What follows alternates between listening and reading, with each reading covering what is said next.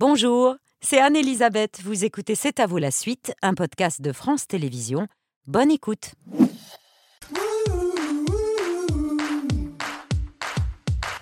C'est à vous en direct jusqu'à 20h avec toute l'équipe Aurélie, Pierre, Patrick, Laurent et. Qu'est-ce que j'ai dit Jusqu'à 20h. Jusqu'à 21h Avec notre chef cette semaine qui s'appelle Sanda David Wagena, c'est le chef du bistrot Saint-Clair à Etretat. D'habitude, on fait des points cuisson à 20h, là c'est un point cuisson à froid. Tout à fait. Parce que ben, les huîtres sont marinées, c'est un ceviche. Donc les huîtres, les huîtres sont cuites dans le jus de citron. Donc c'est ce qu'on appelle en cuisson, en cuisine, une cuisson à froid. Voilà. Et merci, cher. David. Euh, vous, vous tenez un énorme poivrier. Que comptez-vous faire avec Alors, je, j'ai vu qu'il y avait un, un joli mélange de baies et de poivre dedans. Donc ce que je vais faire, c'est que je vais en mettre pas mal dedans, pas mal, comme- parce que le poivre, ça réveille les papilles et ça apporte une petite note aromatique euh, qu'on a déjà pas mal hein, dans cette recette. D'accord. Ensuite, on va y aller avec l'huile d'olive. Je vais vous laisser me remuer. Et, euh, Ah, je remue. oui, bien sûr, pendant que je fais l'assaisonnement. D'accord. Voilà. Allez-y, allez-y. ok.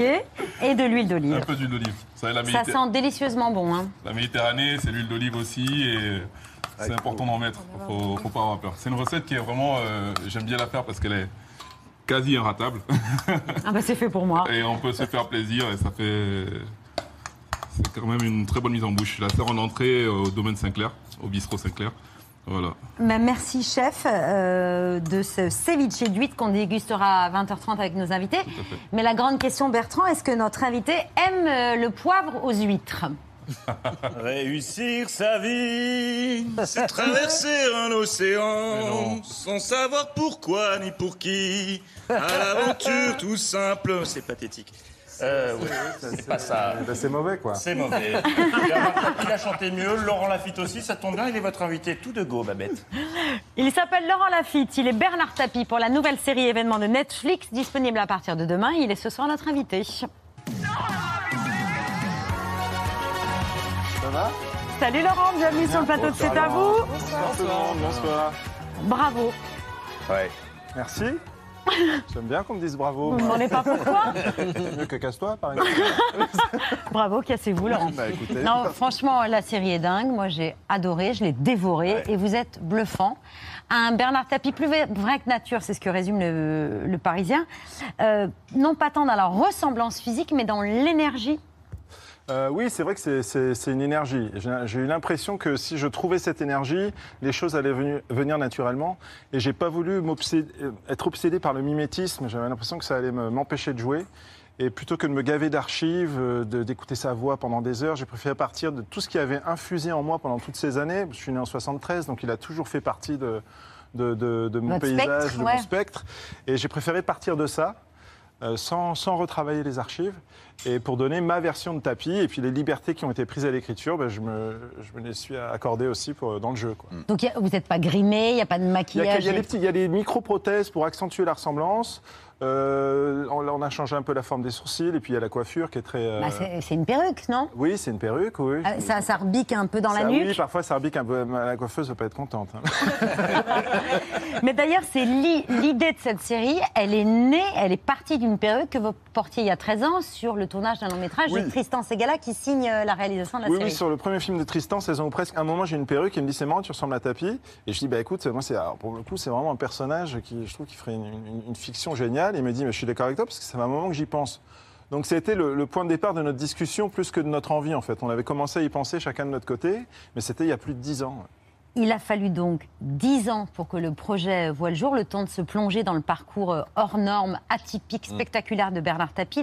La série retrace en 7 épisodes son destin incroyable. De 1966, c'est la date de sa première apparition à la télévision, jusqu'en 1997, l'année de son incarcération à la suite de l'affaire euh, de corruption entre l'Olympique de Marseille et le club de Valenciennes. Bande annonce. Moi, je fonce tout droit, sans me retourner, sans regarder dans le rétroviseur, toute ma vie. Monsieur Loiseau, je viens vous vendre la France de demain. Ah bon, c'est ça la France de demain? Non, la France de demain, c'est moi. T-A-P-I-E. Bernard Tapie. Bernard Tapie. Monsieur Tapi. Monsieur le Président. Souvenez-vous bien de ce nom parce qu'il y aura un avant et un après. Bon, je vais créer un nouveau business. Vous pourriez venir bosser avec moi, non? L'homme est devenu un symbole de la réussite. Il aime avant tout la notoriété et la gloire. Tu me fais tout péter. Il faut genre 10 feux d'artifice ou 10 feux de Bengale. Il faut leur en foutre plein la vue. Applause, applause, applause, applause. Vous n'avez pas peur de tout gâcher hein, en ayant les yeux plus gros que le ventre Quoi Alors, je veux te dire, dans notre métier, il faut avoir les yeux plus gros que le ventre. Ce niveau d'endettement, c'est une bombe nucléaire à retardement. On prend l'eau là, mais de tous les côtés. Il y a de fortes chances, quoi qu'il advienne, que ce soit sur vous que tout ça retombe. Tout bien, tout petit détail. Je suis indestructible.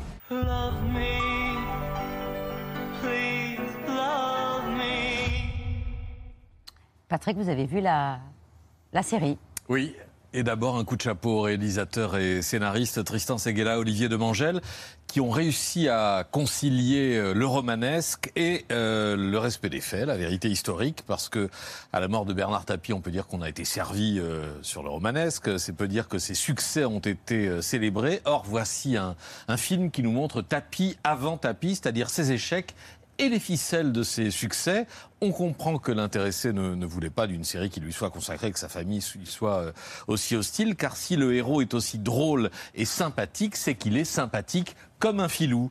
Euh, chanteur sans succès, entrepreneur tricheur, repreneur cynique, milliardaire sans capital, politique sans conviction, mais avec quelle énergie, quel talent oratoire, quel niaque aussi face à, à Le Pen, on le verra tout à l'heure. Le portrait est sans complaisance, mais il est juste, euh, voir euh, les premières biographies euh, de Tapi qui ont révélé euh, dès les années 90 ces, ces mensonges ou ces arrangements avec la vérité. Vous savez que jusqu'à 45 ans, il mentait, il trichait sur sa date de naissance, il se rajeunissait de, de deux ans. L'essentiel de ses activités d'homme d'affaires est, est fidèlement restitué. On s'amuse d'ailleurs de voir euh, ces affaires louches avec le député euh, coupant.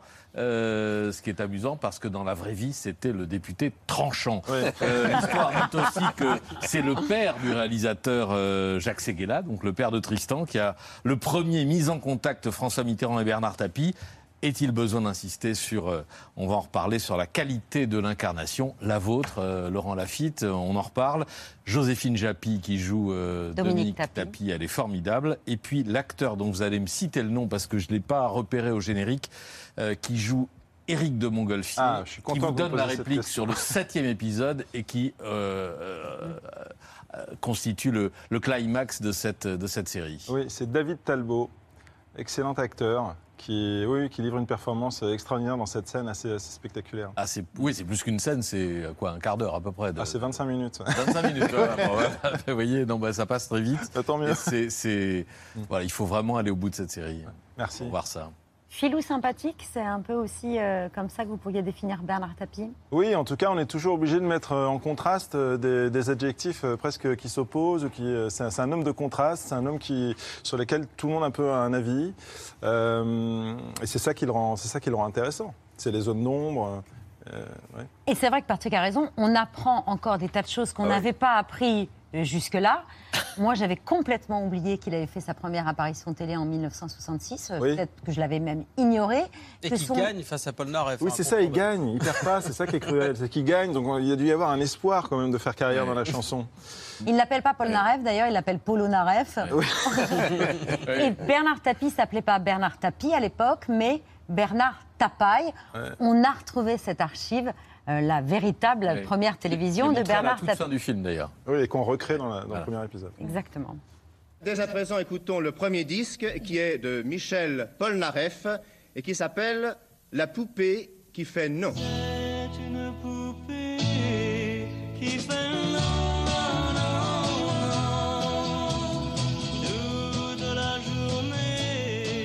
Voyons maintenant, nous avons un disque de Bernard Tapie qui s'intitule Passeport pour le soleil. Oh, passeport, tu rêvas quand tu fus enfant déjà. C'est un. C'est un passeport pour le succès. Ça, vous l'avez pas revu non plus, cette archive Ah si, celle-là j'ai revu parce qu'on l'a recréée. Donc j'ai revu les, les archives qu'on a recréées, Top Jury, le débat avec Le Pen, euh, Cœur Assistance aussi. Euh, voilà, c'est le. Cœur Assistance, Je connaissais pas Cœur extraordinaire. Assistance. C'est Ouais, ça, franchement assez dingue. Le type Faut a- raconter ça. Bah, il a inventé le SAMU payant, quoi, en fait. En gros, moyennant- moyennant un abonnement, euh, on vous garantit la présence d'un médecin dans les 10 minutes si vous avez une défaillance cardiaque. Bon, le problème, c'est qu'il y avait pas beaucoup de médecins. Il y en avait un qui était débordé. Voilà, qui était un peu débordé. Il et- prétendait qu'il y avait une flotte. Or, il y avait une R5 et une moto toute seule. Bah oui. tout. En revanche, les souscriptions étaient ouvertes. hein. Vous Ouais, pouvez- vous pouvez vous abonner. Vous n'avez pas voulu imiter sa voix ni trop vous métamorphoser, mais vous avez Quand quand, même. même. pris et perdu des, des kilos au fil Oui, oui, quand même. Il y avait quand même, euh, il y avait des, il y avait des rendez-vous visuels que j'étais obligé euh, d'honorer quand même, parce qu'on a tous une image, euh, une image en tête de Bernard Tapie, donc il fallait quand même que- qu'il y ait, qu'il y ait une- une- un minimum de, de ressemblance. Mais euh, oui, j'ai j'ai- ben, perdu du poids pour la première partie parce qu'on commençait à 25 ans, donc il a une, une silhouette assez svelte, et puis il s'était un petit peu empâté en, en prenant de l'âge, et on a eu une pause euh, d'un peu plus d'un mois pour que je puisse. euh, et ça, ça va, Ah très, oui. vite, ça, ça va très vite. hein. ça, ça va. Et alors, c'est quoi le, secret, bah, écoutez, pizza, glace, tout ce que j'ai envie de manger normalement. Bah, voilà, je. Et puis il est tactile, Bernard Oui. Tapie, alors que Oui. vous, vous êtes plutôt dans l'ironie euh, naturelle, et ça, c'était un travail, ça? Oui, c'est vrai que oui, oui, c'est vrai que lui, c'est quelqu'un qui est très premier degré. Oui, Je voilà. pense qu'il n'y a pas beaucoup d'ironie, qui est frontal, qui va au contact, qui touche les gens, qui fait des grosses poignées de main, qui tape sur les tables quand on est d'accord. Qui... Voilà, il y a quelque chose, euh, il y a quelque De chose physique, de, quoi. de physique, de très viril aussi. Euh, et ça, j'ai- oui, je me suis pas mal euh, concentré là-dessus. Et c'est pour ça que vous êtes sorti rincé de ce tournage? Euh, oui, parce que c'était des grosses journées quand même. Et puis beaucoup, beaucoup de textes aussi. Ça passe beaucoup par le verbe, sa Bah oui. séduction, son pouvoir. Ça passe beaucoup par les mots. Et euh, donc il y, avait, il y avait beaucoup de textes, il y avait beaucoup de, beaucoup de, de préparation, de, ma- de maquillage. Mais c'était vraiment un, un bonheur. Et puis plus, plus les journées avançaient, plus, ça- j'avais des, des automatismes. Et j'étais du coup de plus en plus libre euh, dans l'in- dans l'interprétation. Et j'avais de moins en moins à réfléchir à l'incarnation. On va longuement parler euh, encore de, de cette série disponible à partir de demain, Demain, demain. sur Netflix, mais là tout de suite, c'est l'œil de Pierre.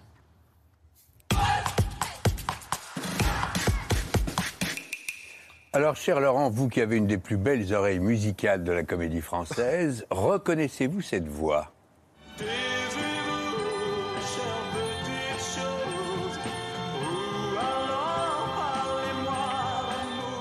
Alors? Ah non? Eh bien, c'est Alain Bachung. Nous sommes en 1967 et Bachung depuis un an déjà. Et c'est un peu tous les genres, y compris là, crooner, euh, chanteur à voix. Et lui, dont l'idole est comme moi, Buddy Holly, il cherche à coller à l'époque. Là, on voit une photo tout jeune. Pour vous, les jeunes, et même les moins jeunes qui vénéraient Bachung, et vous avez bien raison, la tournée des grands espaces, ou le dernier album Bleu Pétrole, ou même les débuts euh, du succès avec Gabi au Gabi, vous allez découvrir tout ce qu'il a essayé avant de se trouver. Par exemple,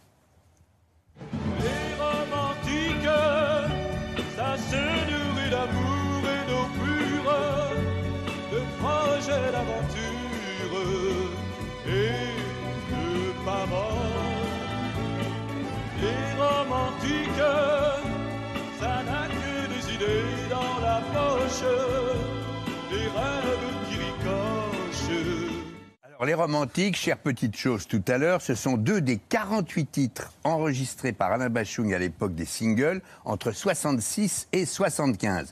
Rien ne marchera vraiment. Il en broie du noir et même un peu plus. Mais comme dit Chloé Mons, sa dernière épouse, qui a souhaité sortir ce double album qui regroupe tous ces titres du tâtonnement, tout devient intéressant car on cherche à comprendre et à refaire le parcours. On comprend pourquoi, par exemple, il va tomber amoureux un peu plus tard de Boris Bergman, qui écrira Gabi au Gabi, quand on écoute ce qu'il essaie en vain en 66.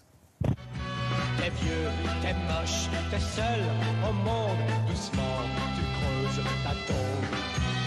Tu cherches le jour où est la nuit. Ta demain, pas fini. Vous avez peut-être noté les, les noms des émissions, euh, archives. Euh, les connaissez-vous Ça s'appelait une des émissions. Vient de paraître, ça en était une autre. Et puis celle-ci, ma préférée, un soir de résultat électoral, parsemé de variétés. La chanson s'appelle Tacadirier.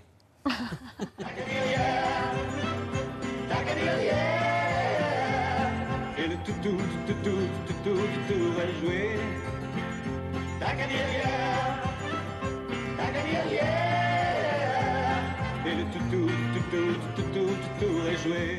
Voilà, et puis euh, Alain Bachung en 80, ce sera Gabi au Gabi. Il a eu plusieurs pseudos pendant cette période. Il s'est appelé David Bergen, il s'est appelé aussi Monkey Business, et pourquoi pas.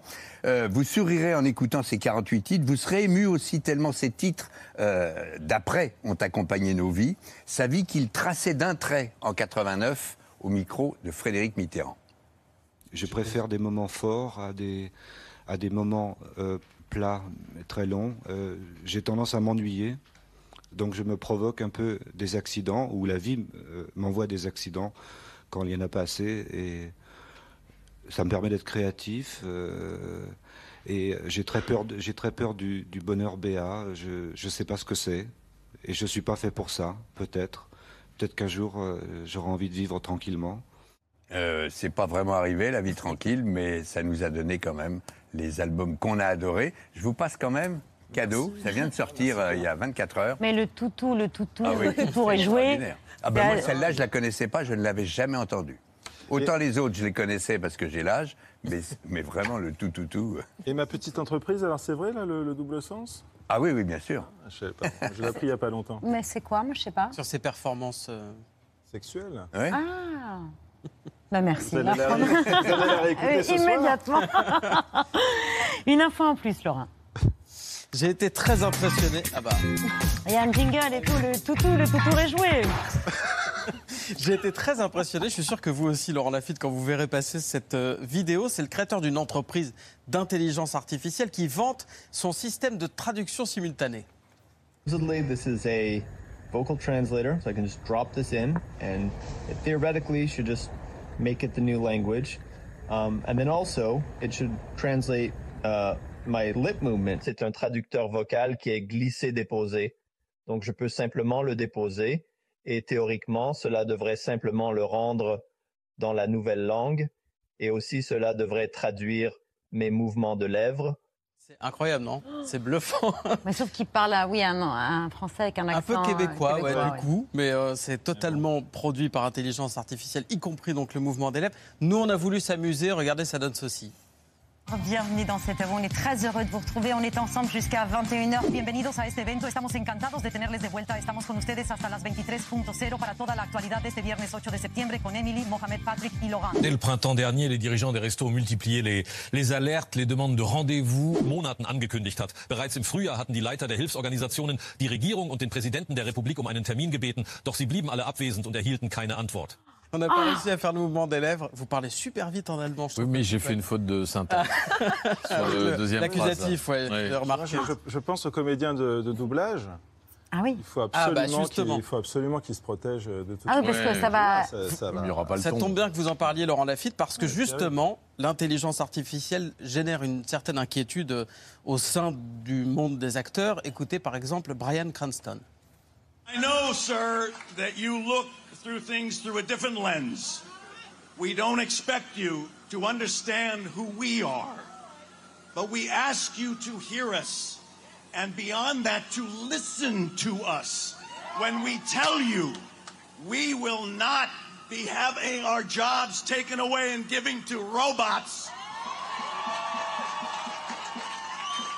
We will not have you take away our right to work and earn a decent living. And lastly, and most importantly, we will not allow you to take away our dignity. Brian Cranston, c'est le papa de Malcolm ou le héros de la série Breaking Bad et qui interpelle là le patron de Disney. C'est donc l'un des motifs de la grève qui euh, se poursuit des scénaristes et des acteurs qui paralysent Hollywood. Si on perd cette bataille, notre industrie ne sera que la première de nombreux autres à tomber. Ça, c'est Peter Sarsgaard qui l'a dit au moment de récupérer son prix d'interprétation masculine à la Mostra de Venise. Est-ce que vous aussi, et vous avez commencé à, à esquisser une réponse, Laurent Lafitte, ça vous inquiète? Oui, bien sûr. Oui, oui. En tout cas, quand euh, on sent que c'est quelque chose qui, à un moment, va nous dépasser, c'est maintenant qu'il faut réagir. Il faut réagir tout de suite. Est-ce qu'un jour, il y aura un avatar de Bernard Tapie euh, sur une série Netflix plutôt que... C'est moi L'avatar est là. Non, non, mais c'est, oui, oui, en tout cas, c'est, bah, c'est angoissant, oui, bien sûr. oui. Mais on réagit comment? En faisant grève, comme euh, à Hollywood Mais je ne sais pas, mais quand même les inventeurs de l'intelligence artificielle, enfin en l'occurrence ChatGPT, disent peut-être qu'il faudrait qu'on s'arrête et qu'on, qu'on s'arrête un peu cinq minutes de développer, puis qu'on réfléchisse aux, aux conséquences que, que ça peut avoir. Déjà rien que ça, c'est, c'est inquiétant, non? J'ai l'impression quand même qu'il y a des punchlines que l'intelligence artificielle ne pourrait pas inventer. Je les ai notées au fil des épisodes de Tapis. Il y a une loi écrite quelque part qui dit qu'on n'a pas le droit de réaliser ses rêves. Dès qu'on vous parle d'innovation, vous les aristos, vous avez le kiki qui se rétrécit. Ou encore la règle des trois vins pour être un bon vendeur. Regardez. La une, la deux et la trois. Voilà. Allez-y, essayez vous-même. Comme ça Allez-y, allez-y. Voilà. Ah ouais Alors, Ouais, ça fonctionne. ah, bah, je vous avais dit, c'est magique. Eh, vous imaginez la tête des voisins quand ils vont voir ça Monsieur, vous savez ce qu'on va faire exceptionnellement Non. On va vous le livrer et on va vous l'installer. Ah oui, mais combien ça va me coûter si Ah rien, c'est gratis, c'est pour moi. Ok? Alors je vous laisse vous diriger vers la caisse, vous donnez bien votre adresse à l'hôtesse et on s'occupe de tout. Je. non, ça c'est l'exemplaire de. Voilà, on va vous donner un tout neuf que personne n'aura touché. Voilà. Félicitations, monsieur. Toi, je vais te faire recopier 100 fois la règle des 3 20. Hein Qu'est-ce que je t'ai dit déjà? Les 20 premières secondes, les 20 premiers mots et. Et à 20 cm du visage. 20 cm du visage. T'étais à 20 cm de la télécommande. Je comprends pas, on s'en fout, c'est un gadget. Sympa, non? La règle des trois vins, c'est du tapis dans le texte? Oui. Ah oui, oui, la règle des 3 20, c'est c'est du tapis dans le texte. Ouais. Et le kiki qui se rétrécit, c'est- c'est du lapide dans le texte Non, je pense que c'est du Séguéla de Mangette, de mémoire. C'est incroyable. Il y a une punchline dans le film qui est sûre n'est pas de tapis parce qu'elle vient de votre père et que vous avez glissé dans, dans la série quand Ah, il vous oui. voyait planté devant la télé. Oui, oui, c'est pas en restant devant que tu seras dedans. oui, mon père me disait bien. ça et à un moment, euh, je sais pas, elle m'est venue un moment dans- pendant le tournage et il y a, il y a le, le- le jeune acteur qui est censé être le, le fils de Bernard Tapie qui est devant la télé et je, je- je lui, ai, je lui ai dit, je lui ai dit, je lui ai dit la phrase et Tristan l'a gardée. Mais oui, parce qu'il est né à la télé, Tapi, Oui. et c'est à la télé que vous l'avez découvert dans l'émission Ambition. Je crois que c'est la première fois Oui. que vous le voyez à la télévision. Il nous en parlait sur ce plateau, à cet à bout de cette émission, c'était en 2019. Lorsque j'ai euh, 35 ans, euh, sur la chaîne numéro 1, on fait une émission qui s'appelle Ambition. C'était quoi le thème? C'était de leur dire bon, vous n'avez peut-être pas eu le bol quand vous êtes né avec une cuillère d'argent dans la bouche, mais vous n'êtes pas pour autant éliminé de la course. La course, c'est quoi? L'ambition, c'est quoi? C'est pas de faire du fric. Le chercheur, il a l'ambition de trouver euh, un vaccin contre le sida. Le- L'auteur a l'ambition d'avoir un prix Nobel. La réalité, c'est que aujourd'hui, mais vous imaginez si vous vous présentez avec, avec la volonté de faire une émission qui s'appellerait Ambition, qui est un gros mot. Alors que la société, elle a besoin que les gens soient ambitieux. L'ambition de Tapi, c'était d'exister. Oui. Gagner, oui. Ouais, et mais- un désir de reconnaissance aussi, quand même, d'approbation. euh, euh, de- il avait envie d'être une vedette, quand même. Ouais, ouais. Euh, on voit mal, euh, je sais pas, euh, Arnaud ou Pinot pousser la chansonnette. Oui. c'est vrai que c'est. Si ça n'a pas été dans, le ch- dans la chanson, donc ça a été dans les affaires. Oui, voilà, c'est ça. Oui, oui, il, y avait un, il y avait un désir d'être une vedette. Et dès qu'il a eu le, le- le- le pouvoir de, de refaire le, le chanteur, de refaire l'artiste, il, c'est ce qu'il l'a fait. C'est qui mettait du spectacle partout, quoi. Bah oui, oui, oui, oui, c'est sûr. ouais. Et vous, ça a été un moteur, ça a existé? Euh, bah, alors oui, oui, je sais pas. Euh, c'est sûr que quand on est comédien, on a l'impression de, vivre un peu plus fort, quoi, de vivre encore plus de choses.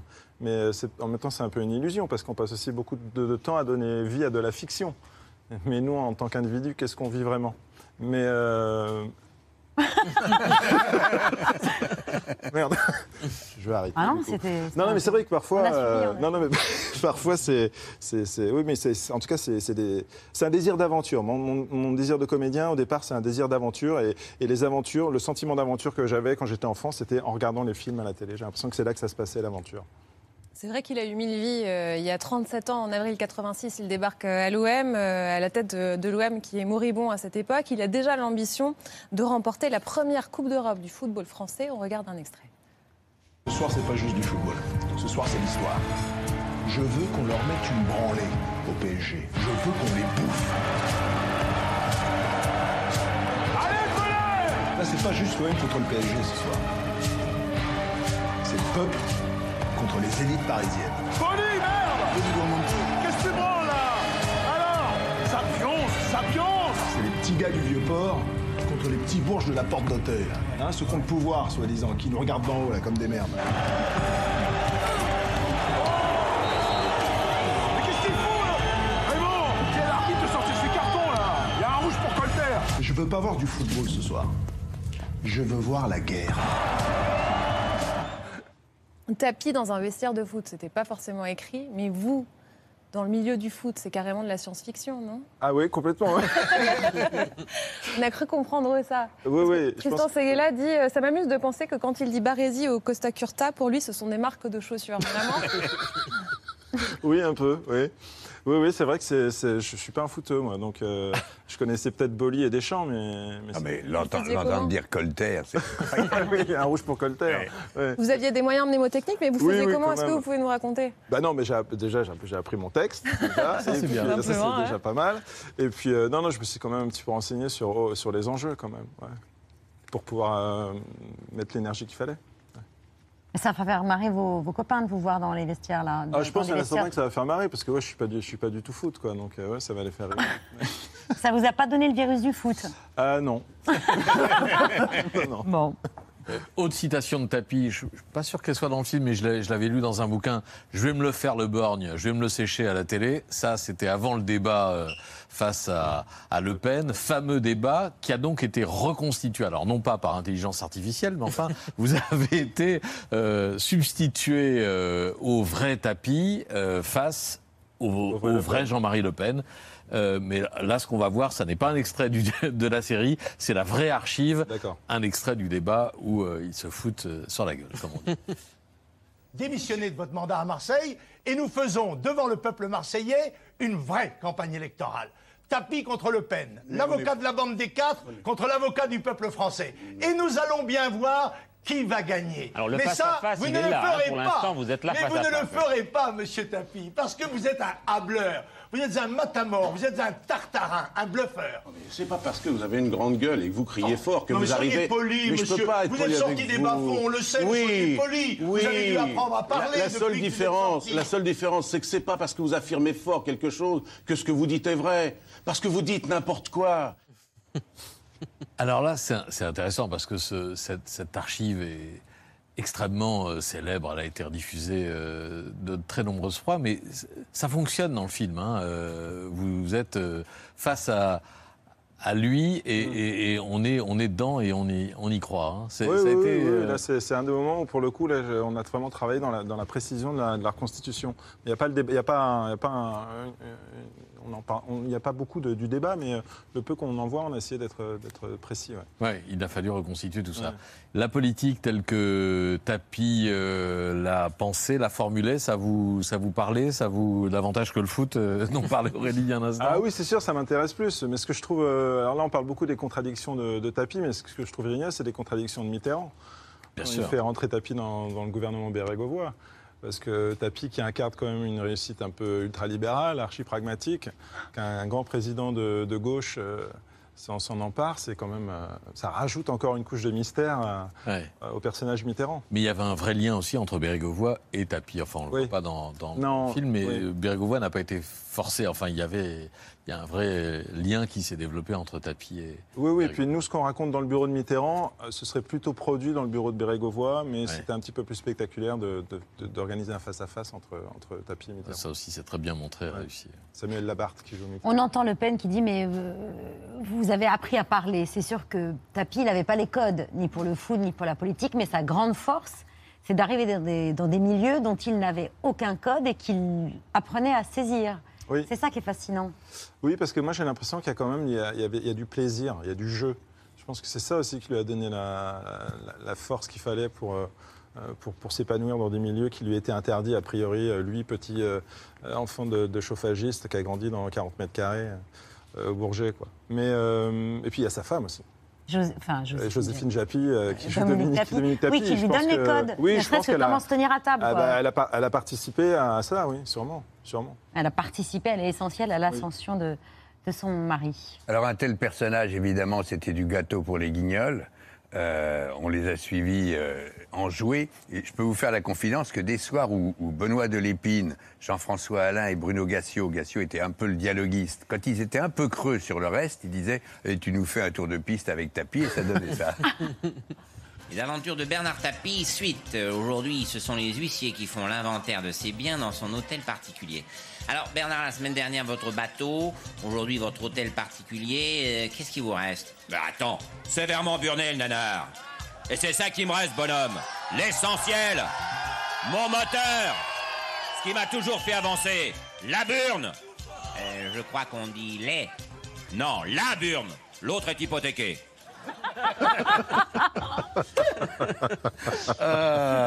Drôle. Mais vous aimiez bien son latex. hein. Pardon? Vous aimiez bien son personnage en latex. Ah, je l'adore. Oui, oui, oui. Et puis il fait partie d'une des couches euh, du, du, du- du- du personnage. Quand je pensais à lui, il y avait forcément un petit peu de, aussi de- des guignols. C'est une caricature, donc ça part forcément d'une forme de vérité. quoi. Ouais, C'était super. Le réalisateur de cette série, Tristan Segala, a bien connu Bernard Tapie. Vous, non, vous ne l'avez jamais rencontré. Mais aujourd'hui, là maintenant, si vous pouviez, vous aimeriez bien lui demander ce qu'il pense de cette série. Ah oui, j'aimerais beaucoup, parce que là, j'aurais une bonne raison de le rencontrer. Là. Ouais, ouais, non, ça aurait été super. J'ai, oui, ça, ça- je, trouve ça, je trouve ça vraiment dommage qu'on puisse pas, qu'on puisse pas parler de, de la série ensemble. Ouais. Comment est-ce que vous imaginez qu'il vous aurait parlé de cette série? Je ne sais pas. Euh, je- franchement, je sais pas. Ça se Je- serait bien passé Je, je pense que ça se serait bien passé, même si, même si, euh, même s'il n'avait pas aimé. Je, je sais pas. En tout cas, il aurait toujours eu son énergie et, et sa manière frontale de dire les choses. Ça, c'est- évident. Et j'aurais bien aimé être témoin de, de, de ça, justement. Pour ses 50 ans, il a soulevé la Coupe du Monde de- d'Europe avec Marseille. Bernard Tapie, vous, vous allez interpréter un rôle qui vous fascine depuis longtemps, Cyrano de Bergerac. Ouais. Ce sera à la Comédie Française. Qu'est-ce qui a eu peur de l'enchaînement Coupe du Monde d'Europe. euh, Oh là, on Oh, n'y c'est connaît rien en foot avec Laurent, il n'a même pas relevé Je n'ai Laurent. même pas relevé. mais Ah bah la Coupe du Monde d'Europe. euh. Ça passait crème. Cyrano de Bergerac bientôt à la Comédie Française. Vous auriez dû le jouer en 2019. Euh, vous aviez refusé même un film pour pouvoir le, le jouer Ah oui, au vrai, théâtre. oui, oui. Vous aviez appris le texte et boum, le Covid. Eh oui, Ben, c'est pas grave, c'est en, 2020 c'est en 2023. Mais euh, c'est une, c'est une, toute nouvelle, euh, c'est une toute nouvelle mise en scène, toute nouvelle production qu'on débute le 8 décembre à la Comédie Française, ouais, à Richelieu. Ça, c'est bien. Vous êtes content? Ah bah oui, c'est un rôle extraordinaire. Ouais, extraordinaire. Vous avez déjà texte, le texte en, en bouche? Oui, ça y est, ouais, il, est re- il est revenu. Il n'y aura pas du Bernard Tapie qui va se glisser euh, J'espère pas, vous me direz. Mais bon, il y a du panache, hein, il y a du panache dans les deux. hein. Pardon? Il y a de l'insulte. Dans- dans- insulter euh, Cyrano. En plus, en plus Ah, élégant. Cyrano, ouais, il y a, oui, oui. Au moins, au moins on a- on a Alexandre. Tapis, c'est disponible demain, le 13 septembre, sur Netflix. Vraiment, euh, on le recommande très, Ouais. très, très euh, chaudement. Euh, voilà, il faut le voir, comme dirait euh. Bernard. Euh, on signale aussi le très bon documentaire Bernard Tapie, le spectacle permanent, ce que raconte évidemment la série. C'est vendredi à 21h05 sur France 5. Et puis Cyrano de Bergerac, c'est à partir du 8 décembre à la Comédie Française.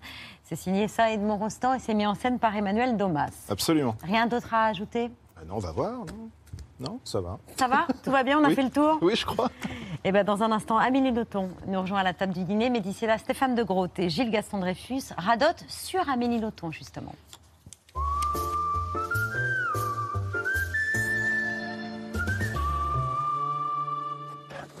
Bonjour Gilles. Bonjour Stéphane.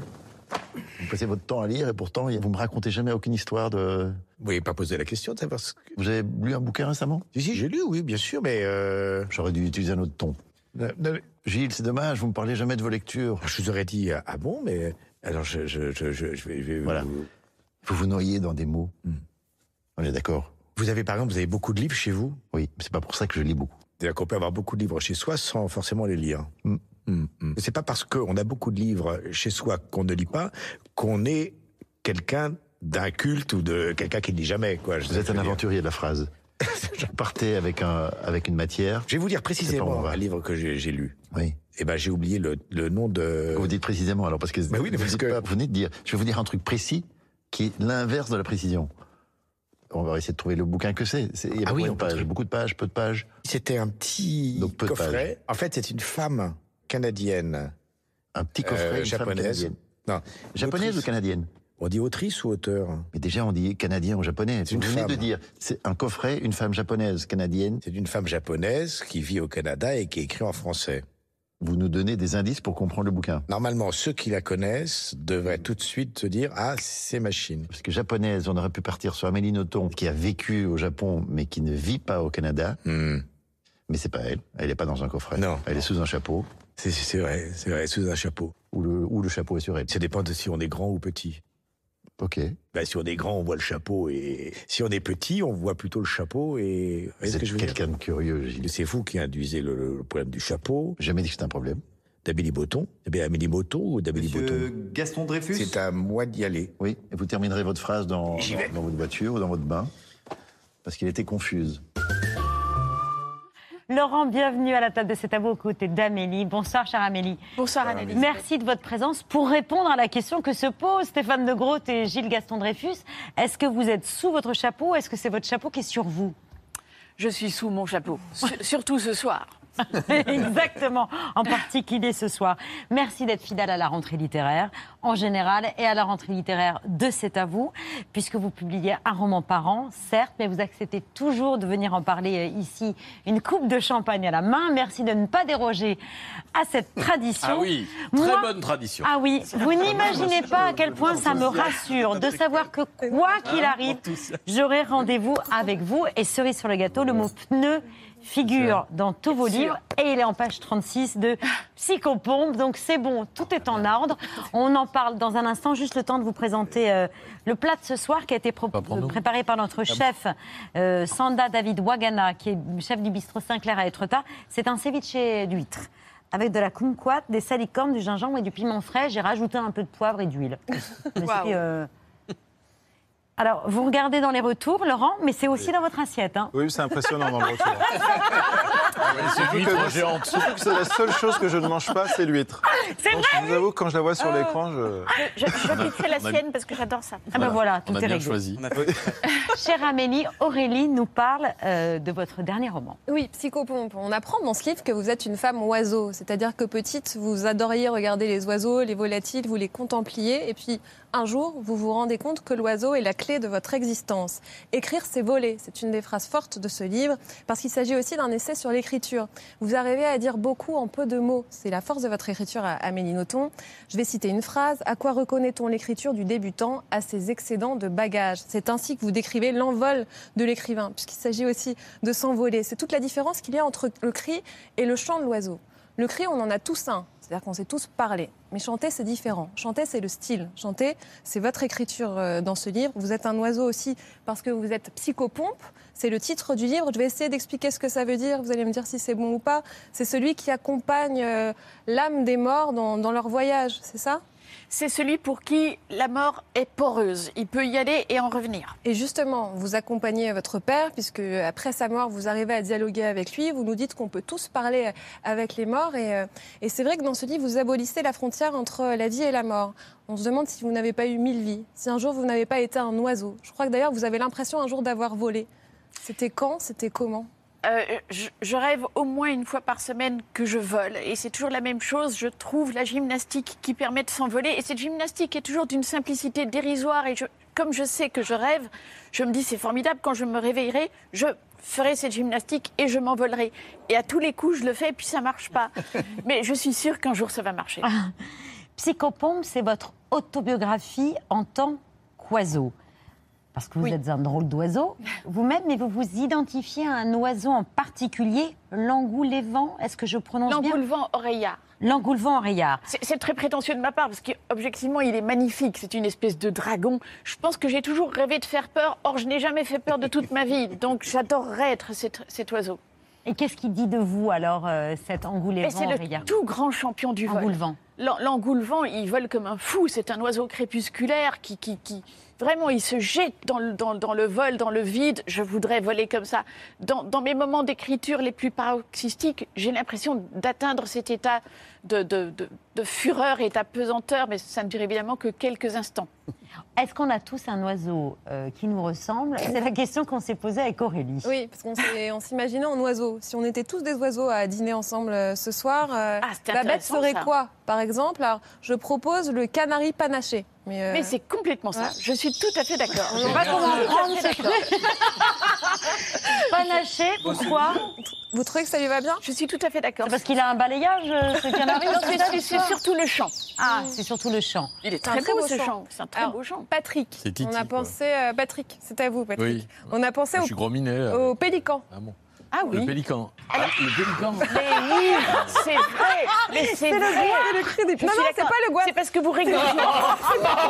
C'est quand même, c'est quand même ce qui saute aux yeux. Vous pouvez dire que c'est pas le boîte, le pélican, a priori, c'est ce qui on s'en différencie fout. tous les autres. C'est Non, quoi alors Qu'est-ce qu'il y a de Non, mais c'est l'appétit, euh, enfin le- l'appétit de la vie, quoi. C'est. euh, Ne rajoutez pas. C'est pour se fâcher. En fait, on Oh, a. On continue ou pas Oui, oui, on y va. Pierre, le pinson. Ah oui, Oui, tout pourquoi à le fait. pinson Joyeux, tout Oui, à fait. joyeux. Oui. Ça, joyeux, euh, sautillant. Ah Oui, un petit ramage quand même. C'est pas mal. Laurent, Ah, le j'ai merle. peur maintenant. Le merle. Ah, Pourquoi le merle Ah, ça, c'est- c'est- moqueur peut-être. C'est formidable d'être un Vous adorez merle. le merle. Le merle, c'est un- c'est le champion absolu. C'est-à-dire que c'est lui qui a le plus grand registre. Mais voilà. Il va de, de- de la nullité absolue au, au génie. Voilà. C'est ça qui est formidable. C'est formidable, des oiseaux mignons pour tout le monde. Il y a le pélican qui se rebiffe. Et Laurent, on vous a C'est pas quand oublié, Laurent. C'est Alors, gentil de ne pas m'avoir oublié. Au paradisier noir. Et euh, on va le, c'est revoir, le voir en vidéo, je crois. Le quoi, le quoi.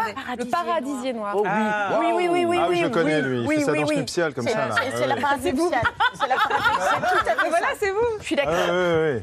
Eh Ah, c'est pas mal. Et, ouais. et vous, Aurélie Ah, moi, je ne sais pas. Je sais pas quel est mon, mon oiseau. Ce serait quoi l'oiseau d'Aurélie Oh, ce serait un, un très bel oiseau de paradis. Un oiseau Oh, paradisier. bah Un paradisier, voilà. Il n'y a que le pélican qui s'en sort très mal.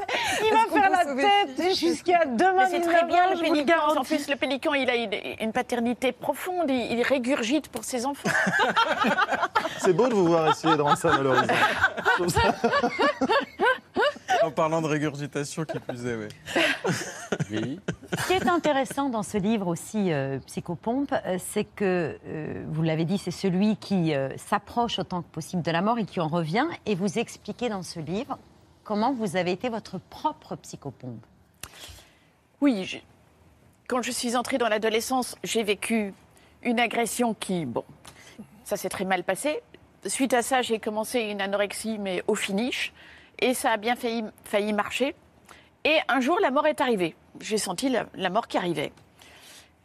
Et j'étais très embêtée parce que, en fait, je ne voulais pas mourir, mais je ne voyais absolument aucune possibilité d'en sortir. Et à ce moment-là, mon corps et mon âme se sont séparés. Et mon corps est allé faire ce qu'il fallait pour survivre, c'est-à-dire que mon corps est allé manger. Suite à ça, il a fallu des années pour euh, mettre mon corps et mon âme de nouveau ensemble. J'ai été mon propre psychopompe. Je ne sais pas si c'est pour ça que j'ai été psychopompe avec mon père, par exemple. Quand, mon père est mort, j'avais ce, qu'il convient d'appeler une très belle relation avec mon père, mais c'est vraiment quand il est mort que, ma relation avec lui est devenue exceptionnelle. Lui qui ne m'avait jamais vraiment parlé de son vivant s'est mis à me parler, mais sans discontinuer. Donc, je pense que si on veut vivre une expérience psychopompe, on, est tous appelés un jour ou l'autre à perdre quelqu'un qu'on aime profondément. Il faut se rendre très disponible intérieurement. Il faut écouter très profondément. Euh, personnellement, je n'ai jamais pensé qu'il faille passer par euh, un médium, encore que pourquoi pas, mais je pense que on, on peut, on a tous vécu ça. Quand on a perdu un être très cher, on sent des signes. Dans mon cas, ça a été auditif, mais euh, est-ce qu'on n'a pas tous vécu ça quand on a perdu quelqu'un de très cher? Et j'en- j'engage les gens qui le vivent à ne pas penser que c'est de l'autosuggestion. Quand vous pensez à votre père, est-ce que vous pensez à un oiseau Mon père ne ressemblait pas du tout à un oiseau. Mon père s'identifiait très profondément à un sanglier, donc euh, je, et ressemblait très profondément à un sanglier. Donc là, pour le coup, je ne vois pas du tout l'oiseau. Mais il y a une proximité. Ce sont des animaux de la forêt, donc tout, ça va très bien ensemble. Patrick. Je suis fasciné par vos rituels d'écriture, euh, Amélie Nothomb, tels que vous les racontez au fil des, des interviews. Euh, Ça m'intéresse en général. J'aime beaucoup cette question euh, posée aux écrivains. Comment écrivez-vous euh, et, et quelle est la, la façon dont vous mettez euh, vos idées sur le, sur le papier? Vous, c'est euh, 4 heures d'écriture quotidienne. C'est quand l'inspiration ne vient pas, une façon de, de, de faire le geste d'écrire dans dans Dans l'air. oui. Vous écrivez sur vos genoux et j'ai lu que vous ne raturez jamais. Ça veut dire que vous euh, pensez vos phrases, vous pensez dans votre tête avant de les coucher sur le papier. Il n'y a jamais de rature. Il y a des ratures, mais elles sont insignifiantes. Euh, une rature importante pour moi, c'est- le livre qui est, fichu. C'est- vraiment, c'est pour ça aussi que je dis que écrire, c'est voler. On ne peut pas se permettre de graves erreurs en écrivant. Si on est sur son fil, Euh, Qu'est-ce que le style de l'écrivain? Le, le style de l'écrivain, c'est l'ensemble des techniques qu'il développe pour ne pas s'effondrer. Quand on écrit, on sent vraiment le vide sous ses pieds. On a tout le temps l'impression qu'on va s'effondrer. Et si on s'effondre vraiment, moi je prétends que le livre est irrattrapable. Euh, c'est aussi pour ça que je suis tellement gravement insomniaque, c'est parce que pen- pendant mes insomnies, avant d'écrire, j'écris déjà dans ma tête en faisant là, à ce moment-là, toutes les ratures. Et c'est à ce moment, quand, après, quand je me réveille pour écrire à 4 heures du matin, quand je me mets à écrire, c'est vrai que seul. généralement c'est déjà écrit en fait. Extraordinaire. 32e livre paru, Amélie, mais 107 livres écrits, trois refus de manuscrits, et vous disiez à nos confrères des échos, l'un est connu, c'était mes expériences avec Laïa Huesca, oui. merci, légal au Pérou, mais pas en France, et, et c'est vrai, et puis vous ajoutez qu'il y en a un, un autre qui était un peu trop provocateur, et puis un autre qui était... euh, Déprimant. Déprimant.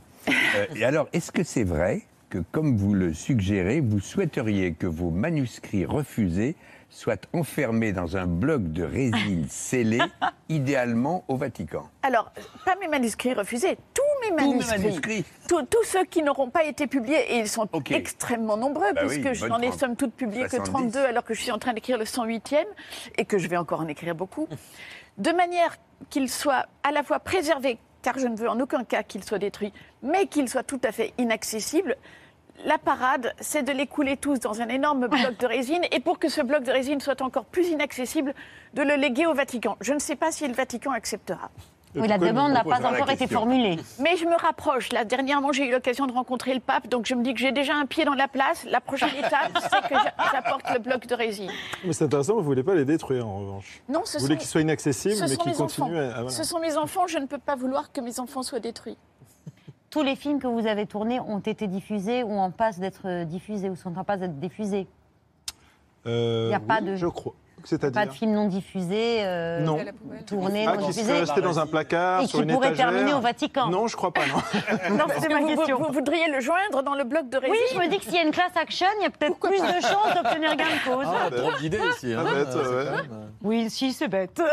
Oui, mais je suis Le poli. pavé, c'était extrêmement courtois. Je vous remercie. Pour vous remercier, voici Psychopompe, euh, Psychopompe le, le nouveau livre euh, d'Amélie Ah. Nothomb qu'on a aimé. Euh, chère Amélie, et c'est sorti le, tro- le 23 août dernier aux éditions Alba Michel. Merci à tous les deux d'avoir accepté notre invitation. On conclut cette émission comme tous les soirs avec les actualités de Bertrand. Je vous Non, mais je vais demander. euh, Je vais dédicacer à l'huître. Bonsoir. C'est pour ça qu'on m'a dit que ta chaise est en place, mais on m'avait pas dit qu'elle était en place à 20 bornes. Bonsoir, euh, nous sommes le 12 septembre. Voici ce que vous ne verrez pas dans l'ABC ce soir. Vous ne verrez pas la nouvelle présentatrice du JT d'M6 qui est un poil flippante. C'est dû à un bug. Vous ne verrez pas cette réaction sur l'interdiction du déodorant dans un collège de Menton. Les gens, ils sont un peu trop dramatiques. Euh, oui, euh, faut pas mettre de parfum. Oh mon Dieu, elle est énervante avec ça. Vous avez qu'à prendre une douche, en fait. Bah ouais, vous ne verrez pas l'accueil digne du Super Bowl qui se prépare pour le pape à Marseille.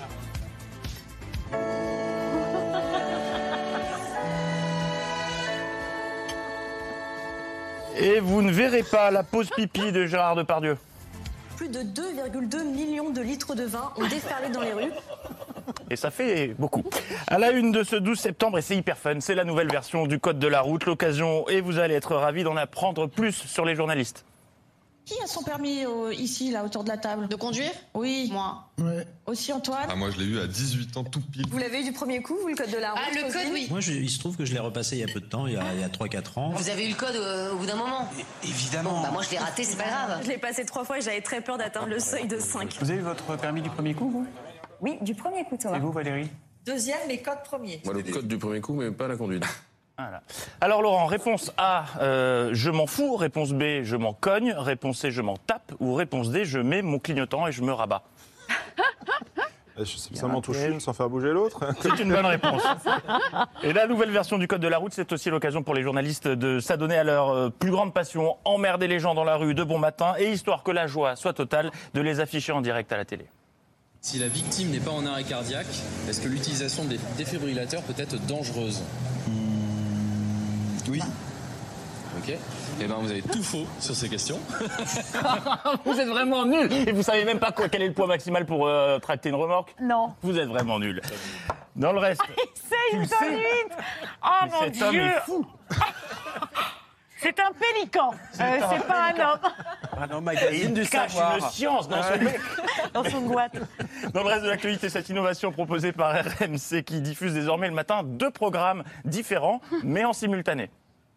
Mais, avoir à absorber mais que cette augmentation du cible, prix du est-ce que- carburant. enfin, ah non, c'est mais quelques attendez, euros, chaque euro, on est bien d'accord, Et moi, je ne mépriserai pas ces quelques euros. Chaque euro est bon je ne sais pas. pas- oui, mais à court terme, remettre. à court Pardon, terme, c'est donc le président à de là, il y en aura combien des ce voitures Il y en aura suffisamment pour- euh, il Euh, fait pas sera pas 650 du même temps, il va falloir qu'il s'arrête. Apolline de Malherbe, pardon, et- pourquoi des engagements de mais la part des pas pétroliers et des distributeurs. Je vous donne un exemple. Ce sur un quoi, samplon pardon 95, un litre de samplon 95. Ah, elle a perdu, elle va arrêter. Ben, ça fait du bien quand ça s'arrête. Agnès Pannier-Runacher était donc l'invitée d'RMC pour parler en même temps qu'Apolline de Malherbe, mais également pour être précise, car les maths, c'est sa grande passion. Euh, par exemple, les conséquences de l'opération carburant à prix coûtant n'ont aucun secret pour elle. Vous savez ce que ça, ça fait comme économie sur un plein de 50 litres, cette opération-là, à prix coûtant? Alors, euh, ça vous met le, le prix du diesel, grosso modo, à 1,87, euh, 1,88. Mais je veux dire, voilà, Dans vous ces eaux-là. arrivez, vous, C'est pour avez, vous donner vous avez un plein de 50 litres, ça vous fait combien d'économies? Je vous dis, je préfère vous donner le, le prix euh, que ça donne en sortie parce que les marges, elles sont variables. Pour le coup, vous n'avez pas c'est fait des le calcul, centimes moi je qui l'ai fait. Et toc, autant pour moi, elle avait mieux à faire que calculer. Comme par exemple, euh, relire le calendrier histoire de rassurer les Français sur le lancement euh, des voitures électriques à 100 euros par mois. On a exactement le même calendrier, c'est-à-dire que c'est un lancement d'ici la fin de l'année. Et nous avons été Vous constants sur ça. Vous aviez dit à l'automne. Nous sommes à l'automne. Et nous allons le lancer, nous sommes encore à l'été, et ça sera lancé à l'automne. Comme nous l'avons dit, Voilà, écoutez, Apolline, il n'y a plus de saison, donc ça viendra au moment venu. Et euh, euh, pas la chute de cette vanne que j'improvise. Euh, allez, euh, sans transition, interro surprise. Ah ben Patrick, je suis désolé, mais tu tu as forcément la réponse. Qui est Patrice Pélican. Qui, qui est Patrice Vergriette C'est le maire de Dunkerque qui est maintenant ministre de la ville. Et du logement Et du également, bravo. Et qui est également petit potin people, le cousin de Dora l'exploratrice. Je peux vous dire qu'il l'a fait flamber sa carte avantage euh, voyage SNCF. Je suis allé à Gennevilliers il n'y a pas très longtemps. J'étais à Fécamp euh, au, début du mois d'août. Je suis allé au Pays Basque, à Dunkerque, la ville de Paris, Saint-Malo, à Bunus. J'étais du côté de Biarritz. euh, ok, très bien. Nouveau ministre du Logement qui a bien l'intention de montrer qu'il n'est pas là pour se tourner les pouces. Il y a la nécessité d'une intervention euh, publique aujourd'hui, ce sur quoi on travaille. Effectivement, on travaille, on y travaille aujourd'hui. On est en train de travailler aujourd'hui sur un décret. Je pense qu'il faut travailler euh, sur l'ensemble des domaines. Il vaut mieux travailler sur les logements vacants, il faut travailler sur la vacance en travaillant sur l'accession à la propriété. On y travaille, effectivement. On est en train de travailler, on y travaille. On travaille avec euh, les bailleurs sociaux, on est en train de travailler là-dessus. On doit travailler avec eux, on est en train d'y travailler. Je pense qu'il faut travailler davantage. Vous savez, je suis là depuis un mois et demi. Hein. Et donc je vais euh, travailler. En bref, une info qui vous permettra de briller dès ce soir dans les dîners. Euh, la gendarmerie de Mayotte a un nouveau commandant. Il s'appelle Lucien Barthes et on l'adore déjà parce que on sent qu'il voulait être acteur à la base. Ça se sent dès l'ouverture d'une porte, par exemple. Bienvenue, je vous en prie. Super. Maintenant, Lucien, tu fais le regard mystérieux, comme si tu étais sur la proue du Titanic. Il était surnommé le paquebot de rêve. Et il l'était. Magnifique, Lucien. Et maintenant, s'il te plaît, l'enthousiasme. Je suis enthousiaste.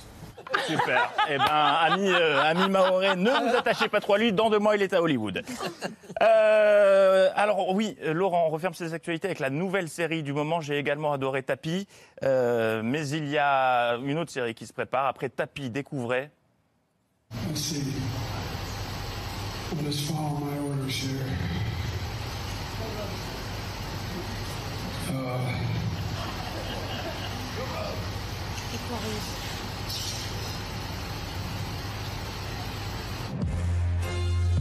Tapi, c'est le biopic de Joe Biden. C'est moins péchu que Tapi, je vous l'accorde, euh, mais ça existe. Papy Biden qui, après le G7 en Inde, a fait un crochet par Hanoï.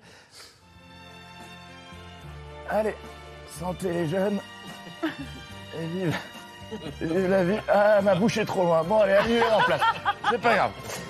Il a, il a ensuite donné une, une conférence de presse, une masterclass qui va vraiment faire, euh, faire taire toutes les mauvaises langues qui le disent fatigou, alors que pas du tout. Aucune, aucune digression. S'il était fatigou, il n'aurait pas raconté n'importe quoi. Heureusement, son staff euh, veillait au grain en coulisses. il a trouvé le pupitre, c'est déjà ça. Wow. Non, mais attends, attends, attends. Il sait qu'on est le soir, c'est déjà pas mal, il y a du progrès. Enfin, t'es sûr que là, il est pas claqué par le jet lag quand même? Non, non, non, non, non, t'inquiète pas. Hier, on a hyper bien révisé jusqu'à tard dans la nuit. Il est au taquet sur le dossier réchauffement climatique. Puis après, je l'ai collé devant un film de John Wayne avec une compote.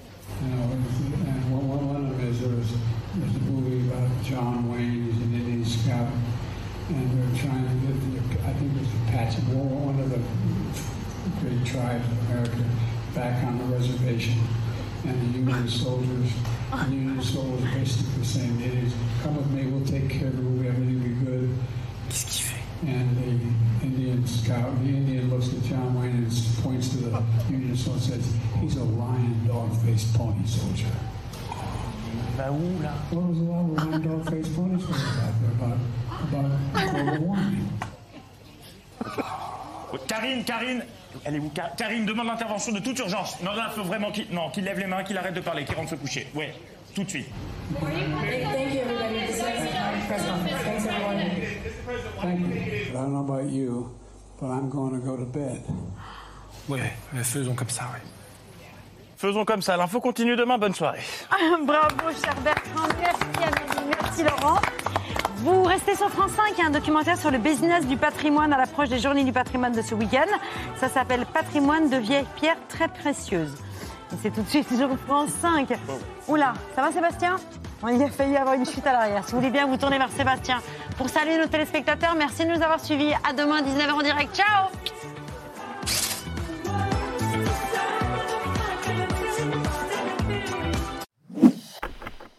Merci d'avoir écouté ce podcast de France Télévisions. Pour ne rien rater de C'est à vous en audio, vous pouvez vous abonner à tous nos podcasts sur votre plateforme d'écoute favorite dans la rubrique C'est à vous et en vidéo, le replay bien sûr, c'est sur France.tv. À très vite.